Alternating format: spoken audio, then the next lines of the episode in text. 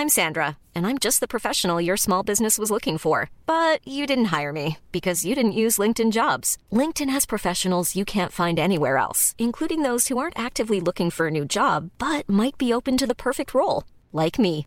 In a given month, over 70% of LinkedIn users don't visit other leading job sites. So if you're not looking on LinkedIn, you'll miss out on great candidates like Sandra. Start hiring professionals like a professional. Post your free job on linkedin.com/people today.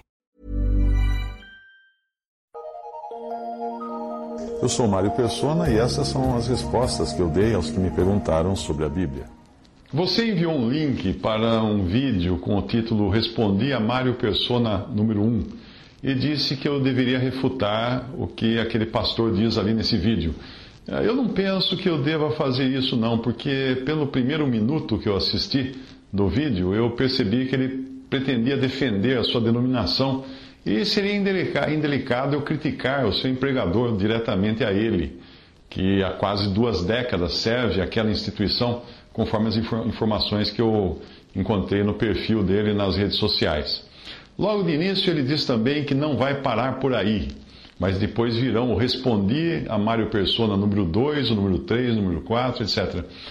Isso me deixa numa situação, no mínimo, estranha, considerando que eu nunca perguntei nada a ele.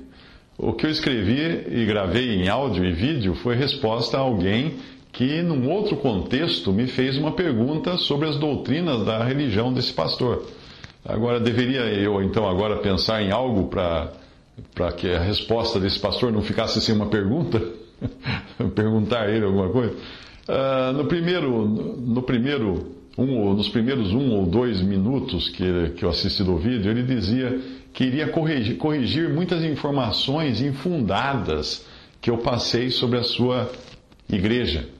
É bem possível que ele tenha razão e eu tenha me equivocado sobre dados históricos, nomes, datas, etc. Porque eu não sou especialista em seitas e heresias e o meu objetivo também não é produzir um documento histórico sobre alguma religião, mas analisar doutrinas à luz da Bíblia. Não analisar pessoas, mas analisar doutrinas.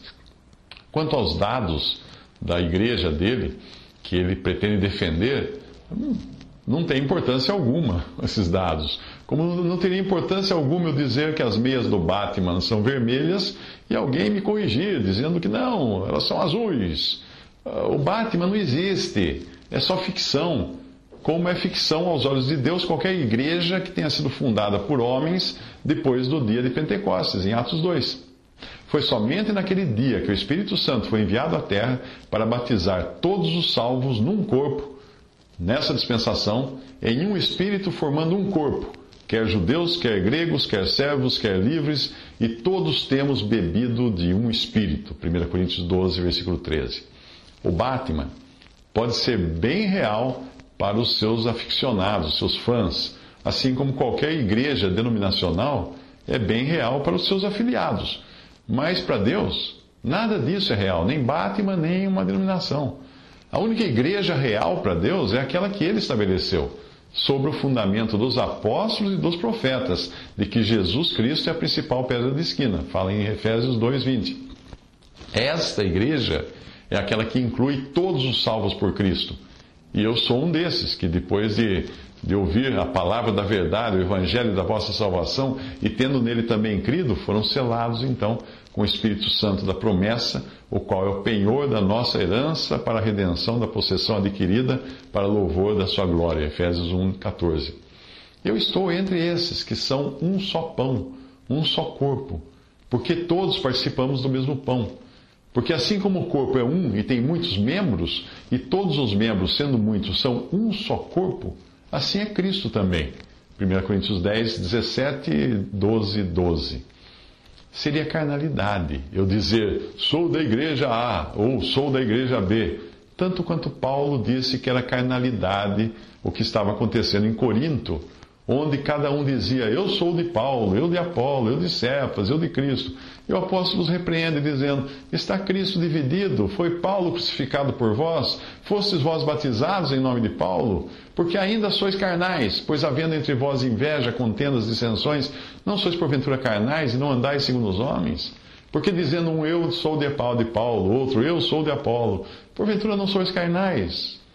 Paulo repreende eles em 1 Coríntios 1, de 12 a 13, e 1 Coríntios 3, de 3 a 4.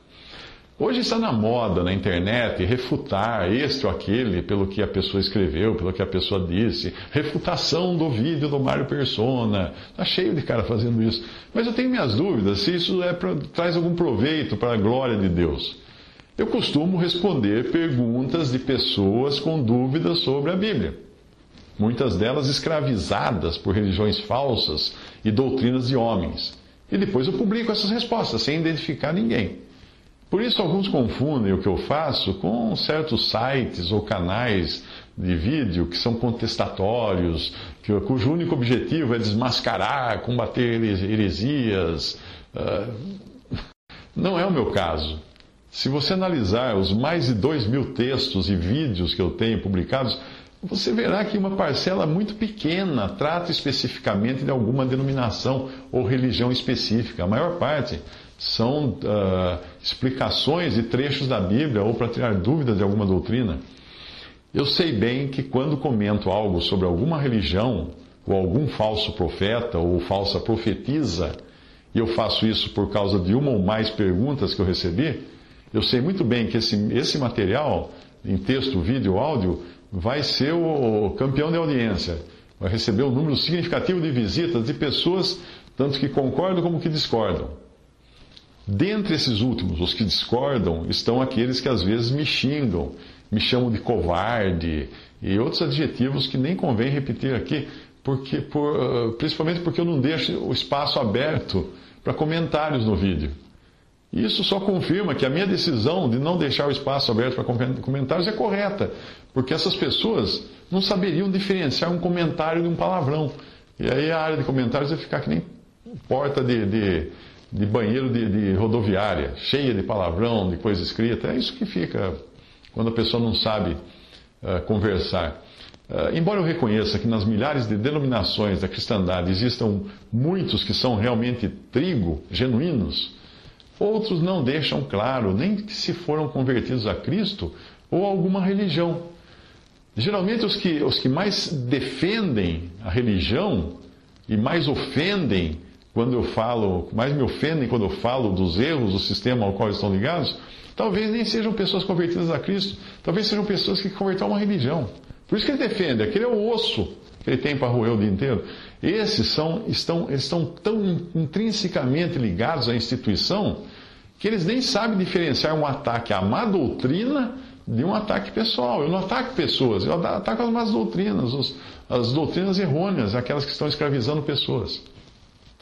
Alguns chegam então a perder tempo fazendo vídeos de refutação para contestar uma resposta que eu dei a uma outra pessoa que me perguntou em outro contexto. E esse é o caso do vídeo preparado por esse clérigo ao qual você sugeriu que eu deveria dar uma resposta. Mas aí seria a resposta da resposta da resposta da pergunta de outra pessoa. É meio estranho, não?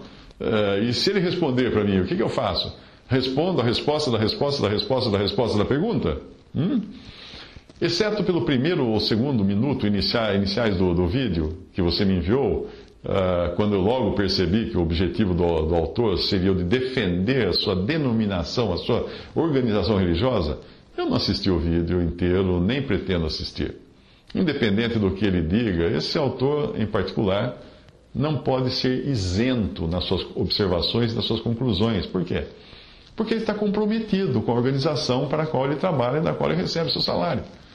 Antes mesmo de você me escrever, eu recebi de alguém falando do mesmo vídeo e dizendo o seguinte: é triste que ele não tenha tentado exaltar a Cristo, mas só uma religião. Outro me escreveu: comecei a ver o vídeo desse pastor, mas não consegui ouvir mais do que dois minutos e me arrependi de ter perdido meu tempo.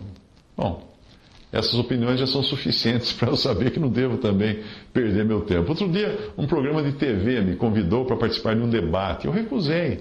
Eu também tenho recusado entrevistas em rádio, revistas, TV, jornais, quando o assunto é cristianismo. Eu participo, sim, de entrevistas, matérias e tudo quando são voltadas a negócios e à minha atividade profissional. Eu sou palestrante profissional, palestrante uh, para empresas, de assuntos empresariais mas eu não participo de, de mídia para discutir a minha fé. Não. Não participo, porque eu sei que na mídia comercial vale a máxima: se não sangrar, não vende. Então eu sei muito bem que a coisa pode acabar direcionada para o sensacionalismo, ou para a discussão, para a briga, para as ofensas, e eu não vou nem, nem tentar descobrir se isso vai acontecer. Porque eu já vi acontecer em programas de TV que colocam lá um pastor, um padre, um pai de santo, um ateu, e viram um, um, balaio de gato aquilo. E a Bíblia fala: ao servo do Senhor não convém contender mas sim ser manso para com todos, apto para ensinar, sofredor. 2 Timóteo 2,24. Nós cristãos não somos chamados a defender a igreja A ou a igreja B, como esse pastor defende a igreja dele. Nós somos convidados a batalhar pela fé que uma vez foi dada aos santos. Judas 1, versículo 3. Ou como Paulo diz, a agirmos para a defesa do evangelho. Filipenses 1, 17. Ou seja, sair em defesa da fé cristã. Isso não é sair em defesa de alguma organização cristã, como são as denominações criadas ao longo dos últimos dois mil anos. Assim que a igreja, o corpo de Cristo, formado por todos os salvos por Cristo, for tirada da terra, essas organizações, depois de, de ficarem vazias dos verdadeiros convertidos que estavam no meio delas, elas continuarão aqui, sim, porque elas têm muitos que não são convertidos. Vão continuar aqui, vão se unir numa grande meretriz, numa grande prostituta que é a Babilônia, dos capítulos 14 ao 19 de Apocalipse. É, isso que vai acontecer com todas essas maravilhosas organizações que você vê chamadas igrejas espalhadas pela terra. É, é por isso que não faz qualquer sentido alguém querer defender uma instituição humana chamada de igreja, que obviamente não é a igreja porque a igreja de, de, Deus, ela inclui todos os salvos por Cristo e não apenas alguns que se filiaram a uma determinada religião, fizeram-se membros, ganharam uma carteirinha ou alguma coisa assim. Talvez esse teólogo e outros usariam melhor o seu tempo pregando o evangelho da salvação pela graça, mediante a fé em Cristo Jesus e a sua obra consumada, ao invés de perder tempo tentando responder uma pergunta que eu não fiz, para ele pelo menos. Mas no caso deste, desse teólogo especificamente, seria até um problema ele pregar a salvação exclusivamente por graça, porque aí ele iria contradizer a doutrina que ele se comprometeu a defender na sua instituição religiosa, que inclui a guarda da lei mosaica como meio acessório à salvação. Visite respondi.com.br. Adquira os livros ou baixe e-books Visite 3minutos.net. Baixe o aplicativo